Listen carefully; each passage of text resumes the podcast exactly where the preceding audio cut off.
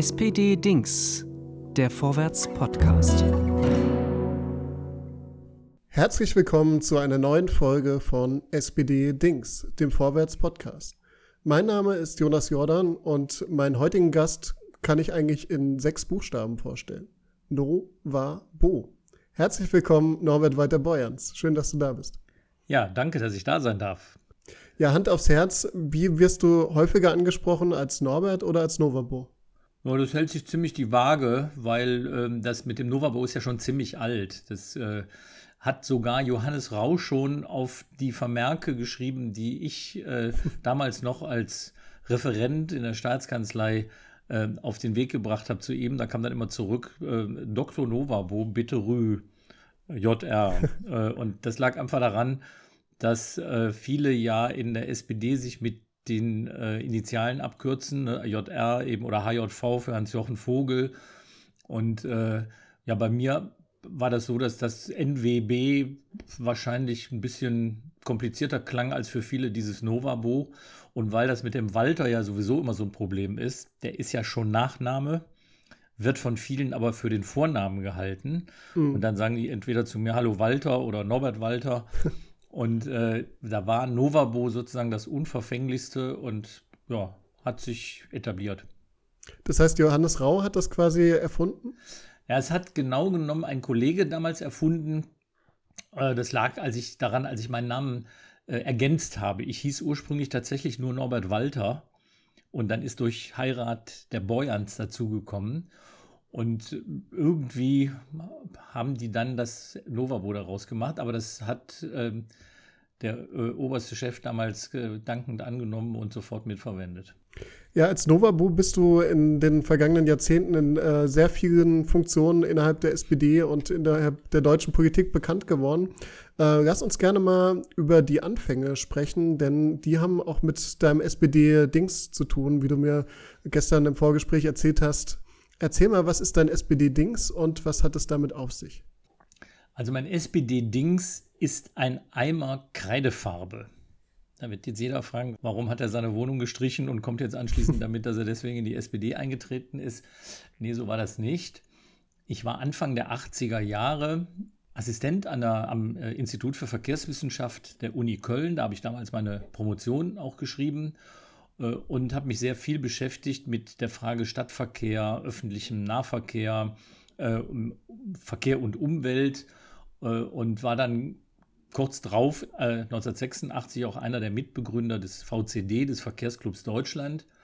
Und in diesen Anfang der 80er Jahre war ich gerade, muss ich zugeben, schon in die SPD eingetreten. Also es war nicht äh, der, der Eimer Farbe, der mich da reingebracht hat, sondern der mit meinem Eintreten dem Ganzen Farbe verliehen hat, auch wenn es nur weiß war. Äh, wir bekamen nämlich Besuch von dem damals sehr jungen äh, Verkehrsminister, Stadtentwicklungsminister des Landes Nordrhein-Westfalen, Christoph Zöpel, äh, der extrem viel gemacht hat, damals mit 34, glaube ich, Minister geworden ist und damals um diese Zeit gerade knappe 40 war und der sich enorm damals eingesetzt hat für das Thema Ausbau des öffentlichen Nahverkehrs, Verkehrsberuhigung in Städten, äh, Radverkehr. Also wir würden heute sagen Verkehrswende. Und man sieht, das Thema ist nicht neu. Man hätte in der Zeit schon deutlich mehr machen können, weil die Anfänge schon weit zurückliegen. Und ähm, ich war schon lange bei den Jusos dabei, habe da mitgemacht, bin aber, konnte mich aber nicht entscheiden, in die SPD einzutreten, weil ich zugegebenermaßen Anfang der 80er Jahre äh, gehadert habe mit äh, dem NATO-Nachrüstungsbeschluss. Ich war auf der Bonner Hofgartenwiese, ich ge gehörte zur Friedensbewegung und ähm, habe deswegen immer mit den Jusos zusammengearbeitet, aber eingetreten bin ich tatsächlich erst, als ich merkte, um Gottes Willen, jetzt wird der Kohl auch noch Kanzler.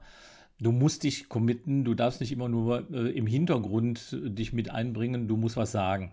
Und dann bin ich eingetreten. Und wie das dann so ist, wenn man schon lange vorher mitgearbeitet hat, äh, man ist kaum drin, schon ist man Sprecher der Juso AG in Köln-Sülz. Und äh, das war ja so eine Uni, Juso AG. Äh, und da kam Christoph Zöpel, dieser Verkehrsminister, ich Assistent an der Uni, Verkehrspolitik, Verkehrswissenschaft, zu Besuch. Und wir hatten tolle Gespräche miteinander und hatten nach seinem Besuch einen so äh, tief sitzenden Eindruck, dass wir gesagt haben, so, wir müssen jetzt eine Aktion machen. Und diese Aktion bestand darin, dass wir einen Eimer Kalkfarbe genommen haben, Kreidefarbe genommen haben. Ich konnte schon immer ganz gut zeichnen. Und dann sind wir durch die Straßen des Stadtteils gegangen und haben auf die Einbahnstraßen Fahrräder gemalt mit einem Pfeil in die umgekehrte Fahrtrichtung. Das war ja in den Niederlanden schon üblich, bei uns noch völlig tabu, galt als definitiv nicht praktikabel. Und dann haben wir eine Aktion gemacht, haben gesagt, auch wir müssen jetzt gerade in verkehrsberuhigten Zonen, in verkehrsberuhigten Stadtteilen dafür sorgen, dass der Radverkehr attraktiver wird. Und dann haben wir die da drauf gemalt. Und äh, es dauerte natürlich nicht lange, äh, da kam eine Anzeige wegen Eingriffs in den Straßenverkehr. Die kam vom örtlichen CDU-Stadtratsmitglied bei dem ich zufälligerweise, ich wusste gar nicht, dass er da wohnte, aber direkt vor dem Haus auf der Einbahnstraße ein Fahrrad gemalt hatte. Und äh, das war sozusagen das, der erste Konflikt, der entstanden ist und der uns natürlich enorm aktiv gemacht hat. Ähm, ich will jetzt nicht so weit gehen und sagen, dass heute das Fahren gegen die Einbahnstraße normal ist, haben wir damals begründet. Aber ich glaube, wir hatten ziemlich früh einen Riecher dafür, was sich ändern muss. Und äh, das Verfahren ist übrigens eingestellt worden wegen Eingriffs in den Straßenverkehr. Und der Protest der äh, CDU gegen den Fahrradverkehr ist äh, vielerorts ähm, auch nicht mehr so groß, wobei wir in Berlin da aktuell natürlich auch gewisse Geschichten erleben. Na, es ist immer noch so, wenn es darum geht, ernst zu machen und äh, vor allen Dingen äh, da, wo es äh, Nutzungskonflikte der Straßenfläche zwischen Auto und Rad gibt, dann äh, entpuppt sich die CDU dann doch immer noch sehr stark als eine Autopartei. Äh, aber es gibt auch, das muss man auch sagen, Beispiele in, äh, in CDU-geführten Städten, wo man eben Radspuren oder Platz für Radspuren hatte und wo sie auch gemacht worden sind. Also da hat sich schon enorm viel verändert gegenüber 1982, 83.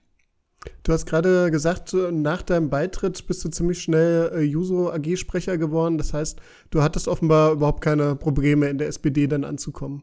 Na, wie gesagt, das lag ja daran, dass das Ankommen schon vorher stattgefunden hatte. Also ich hatte mich danach erkundigt, wo äh, trifft sich denn hier äh, in Sülz, als ich eben als Assistent an die Uni kam, wo trifft sich denn hier die SPD?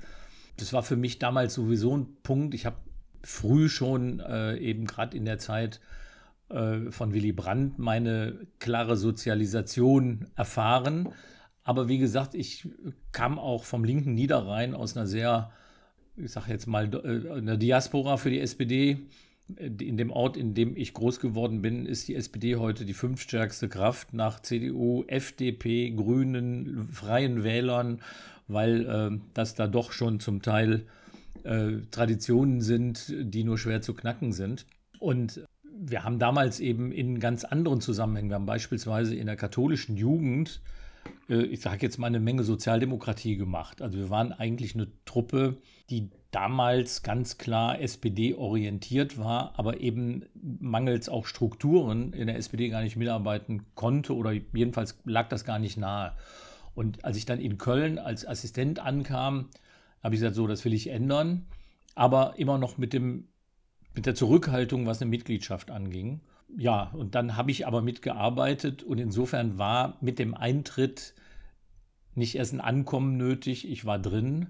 Aber es zeigt sich bei uns ja oft in Ortsvereinen, dass diejenigen, die bereit sind zu arbeiten, sehr schnell sehr viele Ämter auf, einem Schlag, auf einen Schlag kriegen und sich dann nicht beklagen können über Arbeit. Ja. Ähm, apropos nicht über Arbeit begangen, das war wahrscheinlich auch der Fall, als du dann ähm, ab Mitte der 80er Jahre in der Staatskanzlei tätig warst und da auch ziemlich eng mit dem damaligen Ministerpräsidenten Johannes Rau zusammengearbeitet hast. Äh, der hat dich ja, glaube ich, auch sehr geprägt, auch in deinem politischen Wirken. Was war er für ein Mensch?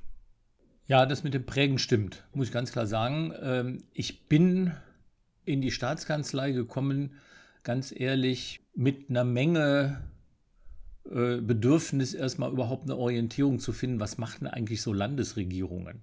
Also es klingt jetzt vielleicht ein bisschen arrogant, aber ich habe das Glück gehabt, eigentlich bis zu meinem letzten Amt immer äh, sozusagen von dem nächsthöheren oder wie auch immer äh, demjenigen, der jemanden suchte, gesucht zu und gerufen zu werden. Und so ist mir das auch als Assistent an der Uni gegangen. Da sprach mich plötzlich jemand an und hat gesagt, ich habe gerade einen Vortrag von Ihnen gehört. Hätten Sie eigentlich auch Spaß an der Arbeit in äh, der Staatskanzlei?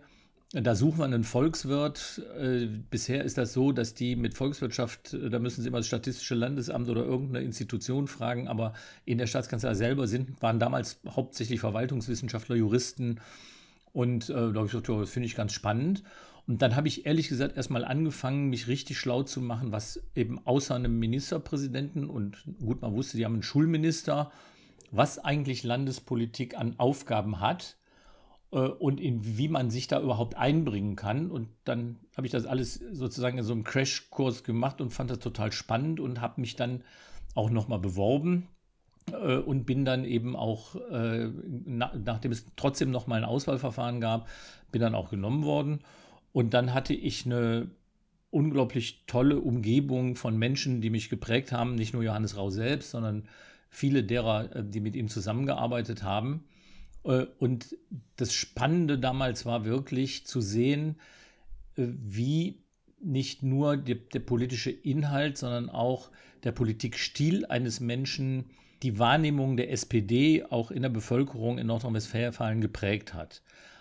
Also die drei Buchstaben alleine haben schon früher den Menschen wenig gesagt. Da gab es vielleicht Traditionen, dass man über viele Jahrzehnte schon als, als Kumpel im Ruhrgebiet oder so die SPD gewählt hat. Aber am Ende macht sich Politik immer fest auch an Personen, die man wahrnimmt, die man schätzt und die am Ende diese, diesen drei Buchstaben ein Gesicht geben. Und Johannes Rau, äh, den dann 14 Jahre lang, von 1984 bis 1998, in verschiedenen Funktionen zu sehen, zu begleiten, sieben Jahre davon als ein Sprecher. Das war schon eine spannende Geschichte, wenn man sah, äh, wie Menschen unabhängig davon, ob er das, was die auf dem Herzen hatten, jetzt direkt lösen konnte oder nicht, aber Vertrauen in ihn hatten und das an ihn rangebracht haben. Egal, ob es damals der Kauf von von Hösch durch Krupp oder von Krupp durch Thyssen. Das ging ja immer so über feindliche Übernahmen und ob es um die Kohle ging, ob es über Neuansiedlung ging. Übrigens um viel, was damals schon Ökologie und Ökonomie anging, was Soziales anging, war er einfach jemand, der nicht bloß Lautsprecher war, sondern auch Mikrofon, also der eben auch aufnahm, der enorm Menschen ernst genommen hat, äh, war ja bekannt dafür, dass er äh, tausende von Geburtstagsbriefen schrieb, mit denen Menschen ein ganzes Jahr rumgerannt sind und gezeigt haben, äh, was sie vom Ministerpräsidenten gekriegt haben. Und der vor allen Dingen, das ist in Berlin manchmal ein bisschen, klingt vielleicht ein bisschen fremd, aber auch in sehr ernsten Situationen äh, den, den Humor nicht verlor. Also es war nicht, in Berlin hatte ich manchmal den Eindruck, dass man Sorge haben muss, dass die Glaubwürdigkeit sinkt, wenn man in einer ernsten Situation noch irgendeine äh, fröhliche Bemerkung macht. Äh, und das hat mich schon sehr geprägt, dass eben diese Neigung, diese Fähigkeit nicht zu verlieren, weil daran scheitert am Ende sicher nicht die Problemlösung. Im Gegenteil, es macht sie leichter, äh, wenn man immer noch ähm, auch eine Ebene der Kommunikation hat, die nicht nur getragen ist von tiefer Trübnis und, äh, und, und ich sage jetzt mal äh, Magensäure. Äh, also deswegen fand ich eben diese Art Politik zu machen und natürlich das ganz äh, Besondere war ja eben dieses Versöhnen statt Spalten, das er nun wirklich sehr ernst genommen hat. Er hat andere Menschen anderer Meinung, auch aus anderen Parteien, nie als Feinde oder nicht mal als Gegner, sondern als Wettbewerber gesehen. Und man konnte sich hart streiten, aber man wusste immer, das Bier danach ist dadurch nicht gefährdet. Das klingt doch gut. Ähm, was mir aufgefallen ist bei der Vorbereitung des Gesprächs, als ich mich nochmal intensiver mit deiner Vita beschäftigt habe, du warst auch zuständig, ich habe es mir aufgeschrieben, du hast koordiniert die fraktionsübergreifende Kampagne, kann man sagen, für Bonn als Bundeshauptstadt damals. Ja. Ähm, wie ist es äh, gut 30 Jahre später? Bereust du es, dass die Entscheidung damals für Berlin ausgefallen ist oder sagst du im Nachhinein, war es eigentlich doch die richtige Entscheidung? Oh, das ist jetzt ein ganz dünnes Eis. ich muss, Als Rheinländer schwierig zu beantworten. Aber, aber klar. Also ich muss dazu sagen, warum bin ich überhaupt dazu gekommen? Zu dieser Zeit war Wolfgang Clement Chef der Staatskanzlei, Johannes Rau war Ministerpräsident und der Unterschied zwischen den Zweien, der war, glaube ich, neun Jahre, war schon der Unterschied zwischen der Generation, die sich noch sehr in der Pflicht sah, äh, mit der Wiedervereinigung Berlin auch zur Hauptstadt zu machen und denen, die gesagt haben, nee, es gibt auch eine neue Bundesrepublik und eine neue Politikkultur und es geht nicht um diese Symbolik, sondern wir müssen dieses Zusammenführen anders machen, aber mit dem Standort Bonn äh, in, in der Republik. Abgesehen davon, dass äh, diese Mittefunktion Berlins in in dem früheren Gebiet des Deutschen Reiches ja so auch nicht mehr da war. Das heißt, die Entfernung zur polnischen Grenze ist nicht größer als die von Bonn zur, zur niederländischen oder, oder, oder zur belgischen. So, ich war gerade Referatsleiter für das Thema Strukturwandel und all dem, was sich daraus so im Ruhrgebiet ergab. Und jetzt kam mit dieser Entscheidung auf Nordrhein-Westfalen zu, dass wir uns gerade einen zweiten Strukturwandel durch Abstimmung im Deutschen Bundestag äh, an die Backe hängten, um es mal ganz cool zu sagen. Also jetzt nicht aus großen symbolischen Fragen der deutschen Einheit, sondern der Frage, du hast extrem zu tun mit einem Wandel, der sich in einem Industriegebiet vollzieht. Und du hast einen Teil des Landes, der in großer Blüte steht, weil er natürlich geprägt durch die Hauptstadtfunktion, die Verbände, was alles da ist, äh, eine ganz äh, andere Aufstellung hat. Und da war es natürlich schon so, dass wir, die jüngere Generation, äh, gesagt haben, Leute, äh, wie kann man sich jetzt diesen Wandel schlicht und ergreifend künstlich machen? Äh, es gibt andere Möglichkeiten bei aller Wertschätzung von Berlin als Metropole. So, und insofern war ich dann mit dieser Funktion in der Staatskanzlei, kriegte ich mehr oder weniger die Geschäftsführung die Leute, die sich da stark machten, zusammenzubringen. Dazu gehörte Rita Süßmuth, dazu gehörten Norbert Blüm äh, und andere, also wirklich parteiübergreifend. Und es war sehr unterschiedlich, wer in den Parteien sich für die eine oder für die andere Wahlmöglichkeit ausgesprochen hat. So, mit der Entscheidung, es war eine demokratische, es war eine sehr knappe Entscheidung im Juni, glaube ich, 1991, äh, nee, 1900, doch, 1991 war die, galt das, was äh, abgestimmt worden ist.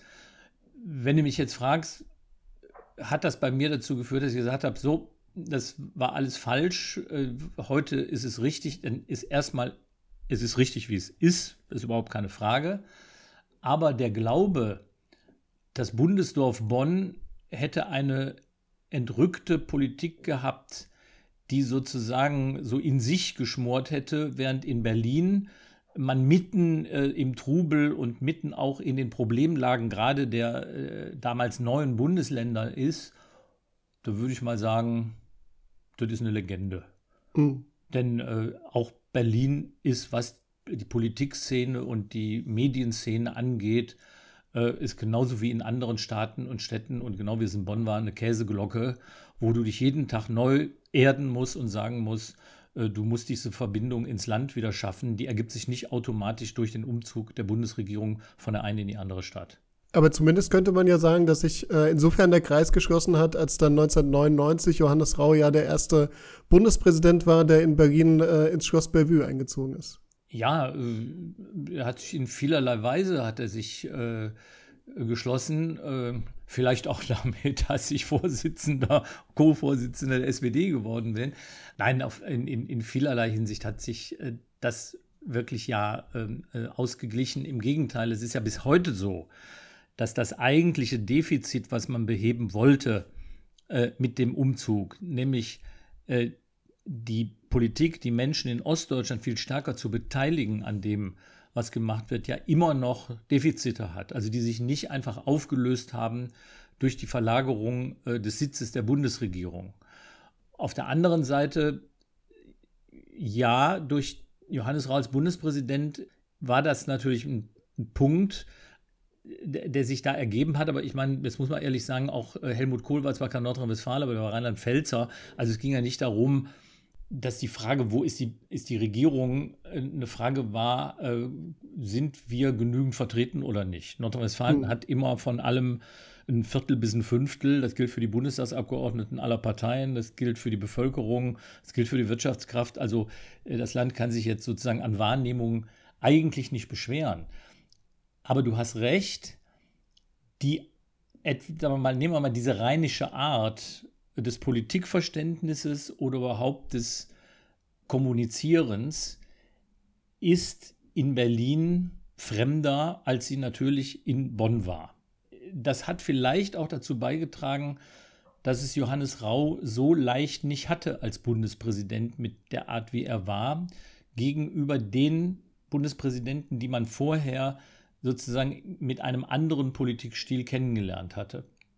Und äh, das ist auch ein Grund, warum ich mich mit Freunden darüber unterhalte, ob wir nicht noch eine Initiative wirklich einmal stärken sollten, die es schon gibt, nämlich im Rahmen einer äh, Johannes Rau Gesellschaft, sich mit dieser Frage Politik zu verstehen, zu betreiben und Menschen als das Zentrum äh, dieses politischen Handelns ernst zu nehmen, äh, nochmal wirklich auseinandersetze, um das auch immer wieder, ich sage jetzt mal, immer wieder einzugeben in das Politikgeschäft, das sonst ja manchmal droht oder von den Menschen so wahrgenommen wird, äh, als wenn es doch vielen Alltagssorgen der Einzelnen entrückt wäre. Lasst uns gerne mal einen zeitlichen Sprung machen und zwar äh, ins Jahr 2018. Da sind wir uns das erste Mal begegnet beim Vorwärtsstand auf der Frankfurter Buchmesse, haben über dein damals äh, gerade erschienenes Buch Steuern, der große Bluff äh, gesprochen. Und ich habe damals gedacht, der Mann hat ja so viel Ahnung, der muss eigentlich noch mal an vorderste Stelle in der SPD. Ein Jahr später war es dann soweit. Erzähl doch noch mal, wie kam das damals, dass du damals gemeinsam mit Saskia Esken gesagt hast, wir kandidieren jetzt für den Parteivorsitz? Das ist schon, das ist schon eine sehr äh, skurrile Geschichte. Also ich habe wegen dieses Engagements in der Finanz- und Steuerpolitik, von dem ich immer gesagt habe, äh, das haben in den Parteien, nicht bloß in der SPD, aber in der SPD mindestens so wie in den anderen, viel zu wenige. Weil es ist immer noch so, dass das Thema Steuern, also die Einnahmenseite des Staates, egal ob es jetzt die Kredite sind oder ob es die Steuern sind, von ganz vielen mit spitzen Fingern angefasst wird, die sagen, ich verstehe davon zu wenig und ich könnte mich damit ohnehin in keiner Diskussion behaupten und deswegen lassen wir das mal lieber weg. Es ist aber die existenzielle Gegenseite der Ausgabenseite, für die die meisten sich interessieren. Also egal, ob es eine Umweltpolitik, Wirtschaftspolitik, Bildungspolitik, äh, Sozialpolitik oder äh, was auch immer machen. Und äh, dieses Thema hat mich dazu gebracht, dass als äh, Andrea Nahles ähm, ihren Rücktritt erklärt hat, äh, ich der nordrhein-westfälischen SPD signalisiert habe, also eine Mitarbeit im Parteivorstand könnte ich mir eigentlich gut vorstellen. Ich bin nicht angetreten, ich war ja schon äh, ein Jahr aus äh, dem Amt des Ministers, des Finanzministers nach sieben Jahren äh, Finanzminister raus. Ich war gerade 2017 war ich 65 geworden, ähm, also jetzt schon, als wir uns getroffen haben, schon 66. Also es war für mich ein Punkt zu sagen, also ich habe schon Vorstellungen, was wir in dieser SPD machen müssen, um wieder mehr Drive zu kriegen, wieder auf die Beine zu kommen, vor allen Dingen wieder Bindung zu kriegen zwischen Parteibasis und Parteispitze, aber eben auch zwischen Partei und unseren potenziellen Wählerinnen und Wählern. Und da habe ich gesagt, gut, im Parteivorstand, das könnte ich mir gut vorstellen. Und dann kamen doch mehr und mehr aus der nordrhein-westfälischen SPD, aber auch aus den Orten, wo ich eben mit meinem Buch unterwegs war. Es waren 70 äh, Städte, in denen ich 2018 ähm, an also Diskussionsrunden, Lesungen äh, zu diesem Buch gemacht habe, äh, wo Menschen ein bisschen was von dem gesagt haben, was du eben erzählt hast. Also du musst doch da eigentlich, äh, du musst doch jetzt den Hut in den Ring werfen. Und äh, dann habe ich ehrlich gesagt äh, sogar äh, bei zwei Anrufen von Interessentinnen die mich gefragt haben, ob ich das zusammen machen würde, gesagt, äh, nee, ich glaube, also für mich ist das, ist das Thema jetzt erstmal erledigt. Ich weiß noch, dass wir damals unterwegs waren im, in einem Wohnmobil und äh, ich diese Anrufe bekam. Und dann kam ich aus dem Urlaub zurück und dann gab es eine mehr oder weniger so eine Art Delegation aus der nordrhein-westfälischen SPD, die mich zu Hause besucht haben und mit mir doch nochmal sehr ernsthaft über dieses Thema gesprochen haben. Und dann habe ich gesagt, also ja, es ist etwas, was mich, von dem ich glaube, dass ich beitragen könnte. Auch wenn man davon ausgehen muss, dass man nicht als der Favorit in das Rennen geht, aber man hat 23 Regionalkonferenzen, in denen man den Mitgliedern und auch sozusagen nach, nach hinten gerichtet der eigenen äh, Partei, dem Partei-Establishment in, in Berlin nochmal sagen kann, was sich eigentlich ändern müsste. Und äh, zu diesem Zeitpunkt, weil ich mich damit ja nicht beschäftigt habe, gab es eben auch die Frage der Partnerin nicht mehr. Und äh, in diese Situation hinein kam dann ein Anruf von äh, Saskia. Jetzt kann man mutmaßen, haben die anderen gesagt, wir müssen dir jetzt mal sagen, du musst den anrufen, weil sonst äh, von selber geht er jetzt nicht los. Tatsache ist nur, Saskia und ich haben uns verabredet, haben uns getroffen und äh, haben dann sehr intensiv über Übereinstimmungen, über Unterschiede gesprochen und hatten das Gefühl, dass wir mit Sicherheit keine zwei Klone einer Sache sind, aber dass wir beide etwas abbilden, was auf dieser Ebene die, die Basis wieder an die Partei zu binden, die Partei in sich, in ihrer Führung wieder stärker zusammenzubinden und damit wieder attraktiver für die Wählerinnen und Wähler zu machen, dass wir da vielleicht einen Beitrag leisten können. Ja, und dann haben wir uns äh, nach langer Debatte äh, in einem Kölner Restaurant, von dem man aus schön über die Stadt gucken konnte, äh, am späteren Abend dann so weit verabredet, dass wir gesagt haben, ja, wir machen das. Und äh, dann hat der Nordrhein-Westfälische Landesverband uns ja praktisch am Schlusstag der Bewerbungsfrist äh, noch gemeldet und äh, damit nahm das seinen Lauf, was dann in der Zeit danach gekommen ist und zu mancherlei und für manch einen zur Überraschung geführt hat. Ähm, wer euch ja von Anfang an sehr unterstützt hat, waren ja damals auch die Jusos mit äh, dem damaligen Vorsitzenden Kevin Kühnert. Inwiefern war das äh, also nicht nur hilfreich, sondern inwiefern hat es euch auch nochmal mehr beflügelt zu wissen, da sind besonders junge Menschen, die finden das gut, was wir ma machen?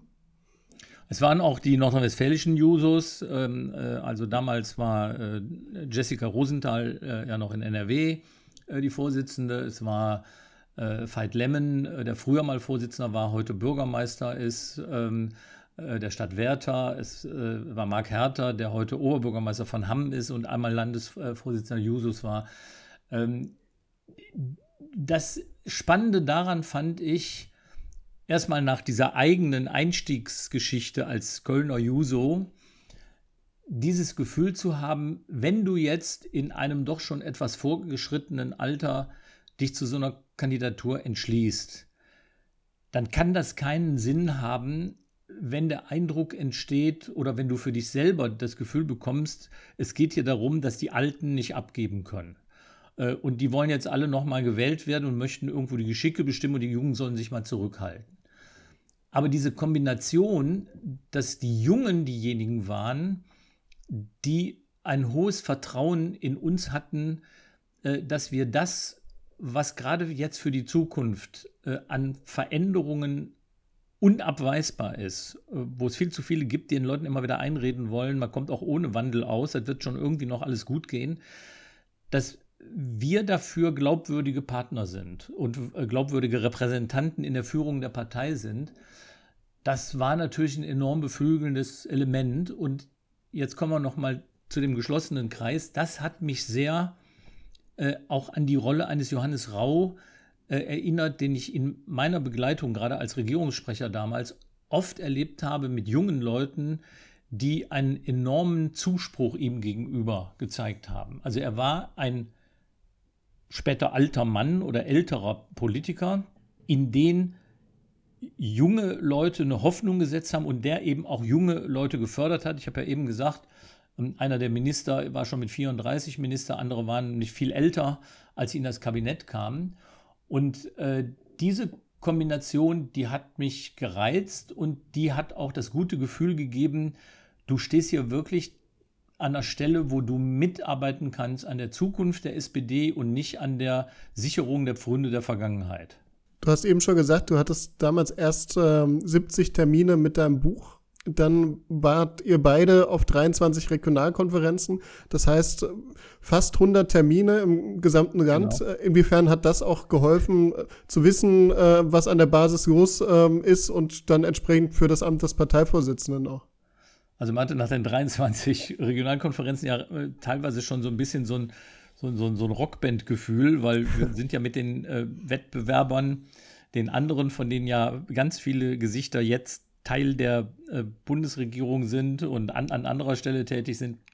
Äh, wir hatten ja wirklich auch da äh, im Wettbewerb ein persönlich hervorragendes Verhältnis und sind dann ja immer geschlossen mit dem Zug von A nach B gefahren teilweise in späten Nächten, weil nach der Veranstaltung beispielsweise in Neubrandenburg man am nächsten Morgen zu einer Veranstaltung in Neumünster sein sollte und musste über Berlin, Hamburg dahin zurück oder dahin. Und ähm, also insofern war das erstmal schon für diese Binnengeschichte eine enorm wichtige Angelegenheit.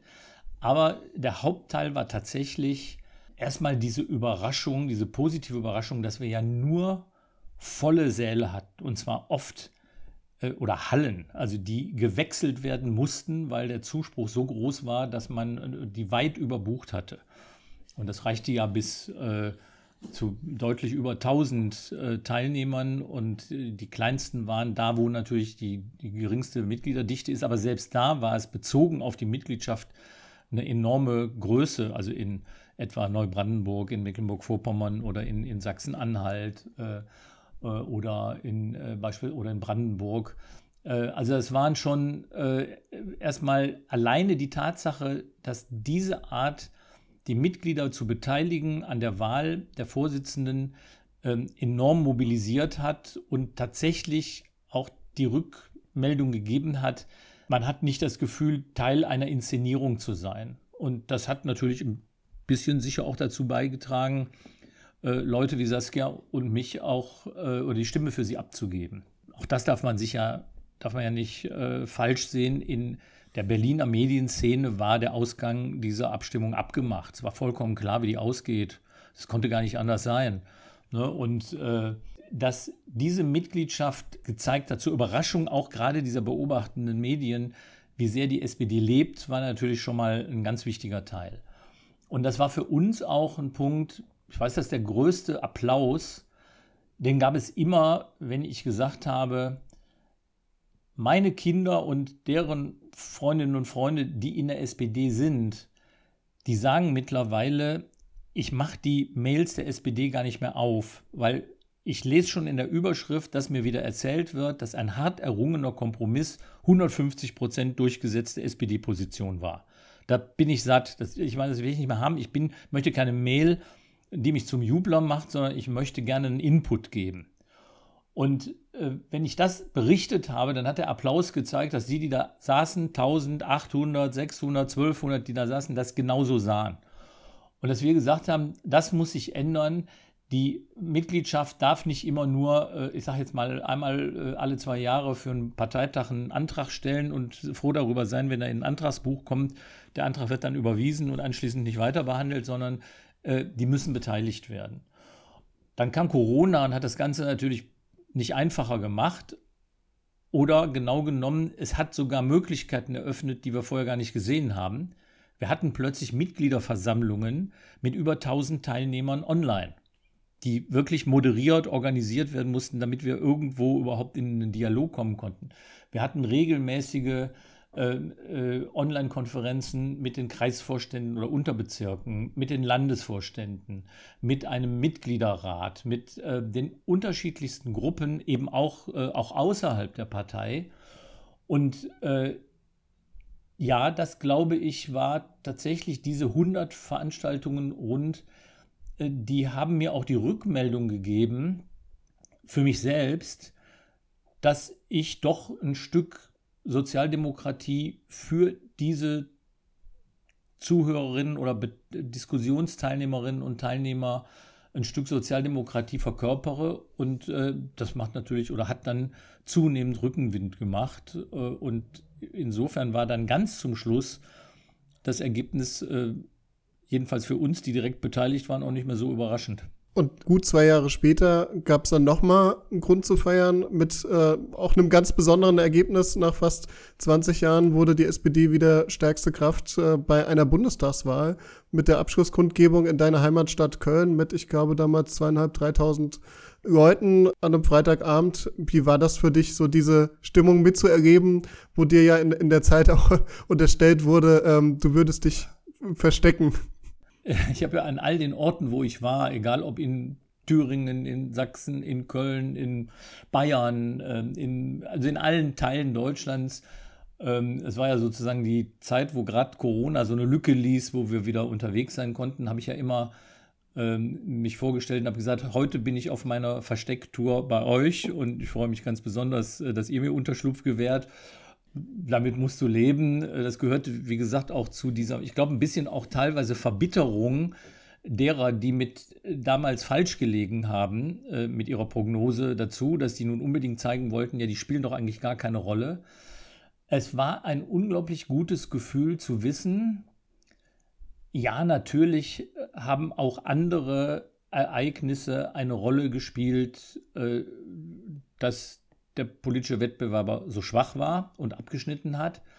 Aber zu wissen, zwei Jahre vorher wären wir selbst in einer so äh, deutlichen Schwäche des, des Wettbewerbers überhaupt nicht in der Lage gewesen, über, als Alternative ernst genommen zu werden.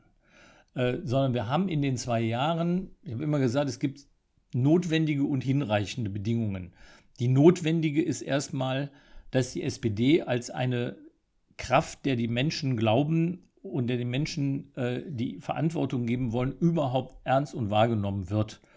Und dann gehört immer dazu, äh, dass derjenige, der die Regierungsmehrheit stellt, äh, auch abgewählt werden muss. Es gibt, das sind immer die zwei Punkte, das haben wir erlebt bei Kohl und Schröder, das haben wir in, auf Landtagsebene erlebt, das haben wir bei, bei Schröder und Merkel erlebt, das haben wir in Kommunalwahlen erlebt.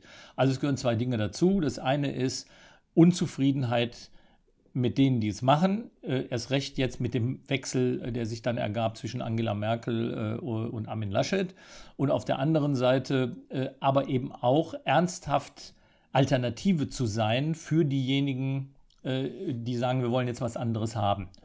Und diesen zweiten Teil, diese notwendige Bedingung haben wir bei Amtsantritt hat die SPD bei Amtsantritt äh, 2019 im Dezember nicht erfüllt. Da waren wir in einer Größenordnung, wo man hätte sagen müssen, die können machen, was sie wollen, die werden nicht sagen, ja, da wollen wir lieber die SPD.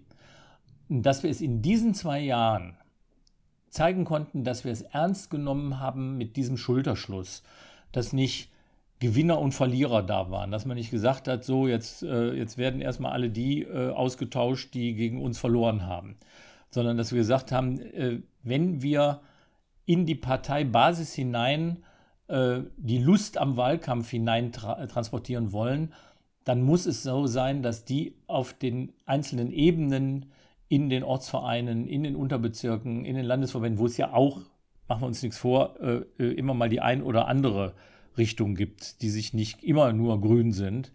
Aber wenn die gemeinsam wissen, das können wir nicht auf Berlin projizieren. Da gibt es nicht die einen und die anderen, sondern da gibt es wirklich eine Gruppe, die möchte zeigen, dass diese Partei äh, regierungsfähig ist und dass es richtig wäre, ihr die Ver Regierungsverantwortung zu übergeben.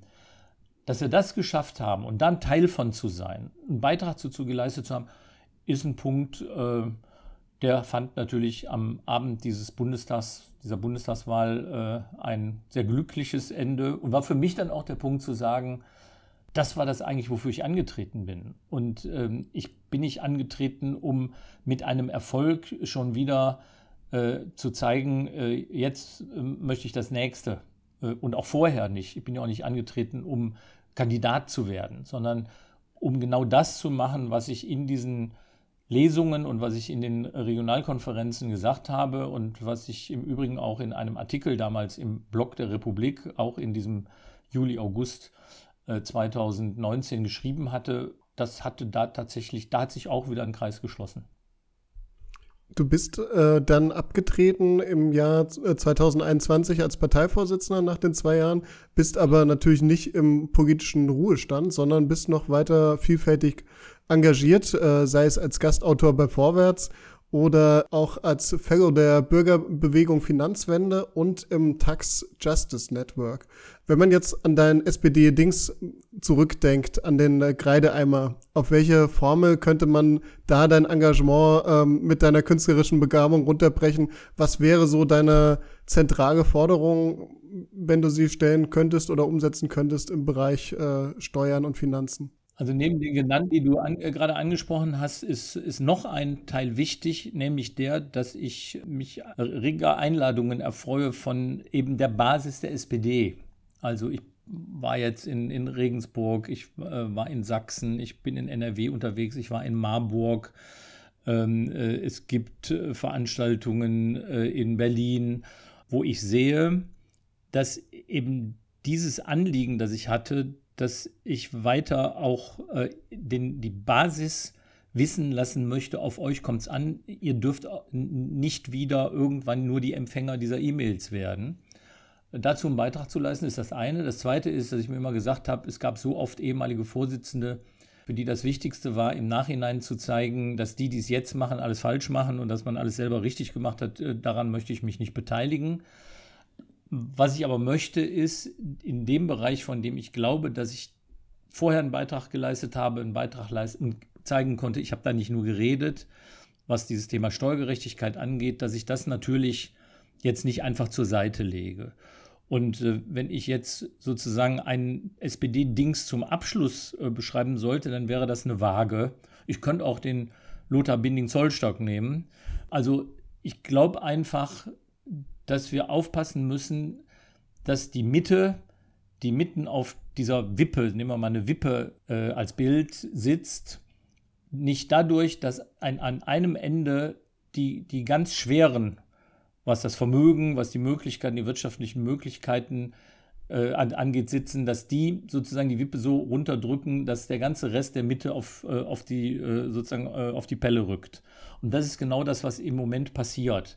Ähm, wir brauchen eine ausgeglichenere Verteilung in diesem Land, damit eben diese Mitte, auf die die SPD sich immer konzentrieren muss, aber eben auch die, die sozusagen auf der leichtgewichtigeren Seite, was die materiellen Möglichkeiten angeht, äh, sitzen, dass die die Veränderungen, die jetzt anstehen, auch mittragen können, dass die nicht dagegen sein müssen, weil es ihre eigene Existenz kaputt macht.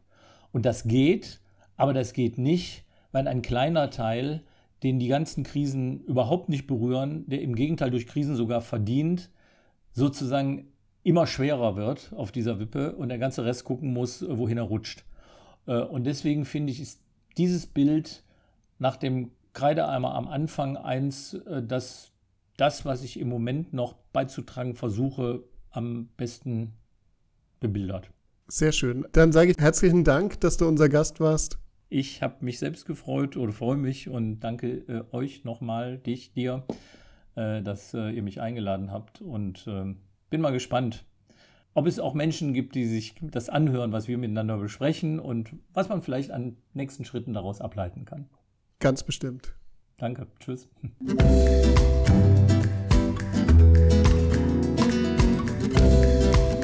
Das war SPD Dings, der Vorwärts Podcast.